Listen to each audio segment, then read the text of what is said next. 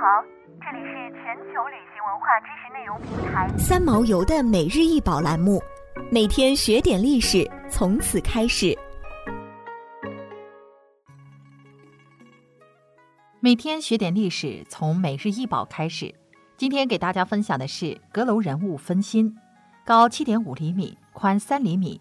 三角扁平下身，长十一点二厘米。三首由三栋并排的楼阁组成，中间楼阁最高，两侧稍低，据说是仿制王府建筑造型制造而成。金片薄如蝉翼，金丝比头发还细。簪子中间高，两边低，三角向下平伸，为平插式簪。为头面中的分心，这只楼阁人物金簪可能以义庄王府为背景，表现其亭台楼阁、歌舞升平的景象。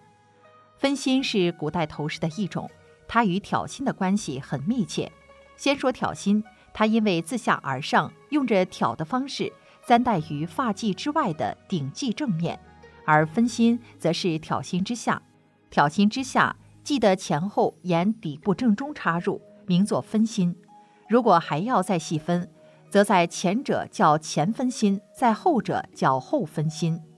我国古代的金银细工工艺在明代进入了高速发展时期，工匠们的技艺达到炉火纯青的地步，金银首饰的造型也见多元化，许多充满生活气息的作品问世，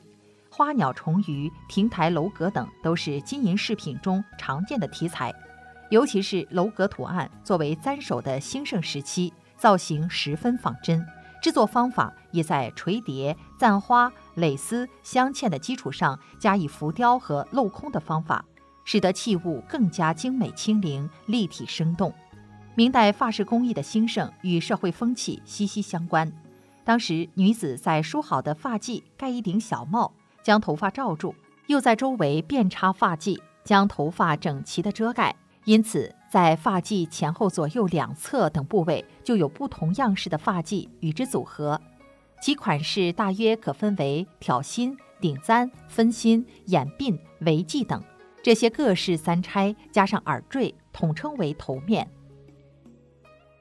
想要鉴赏国宝高清大图，欢迎下载三毛游 App，更多宝贝等着您。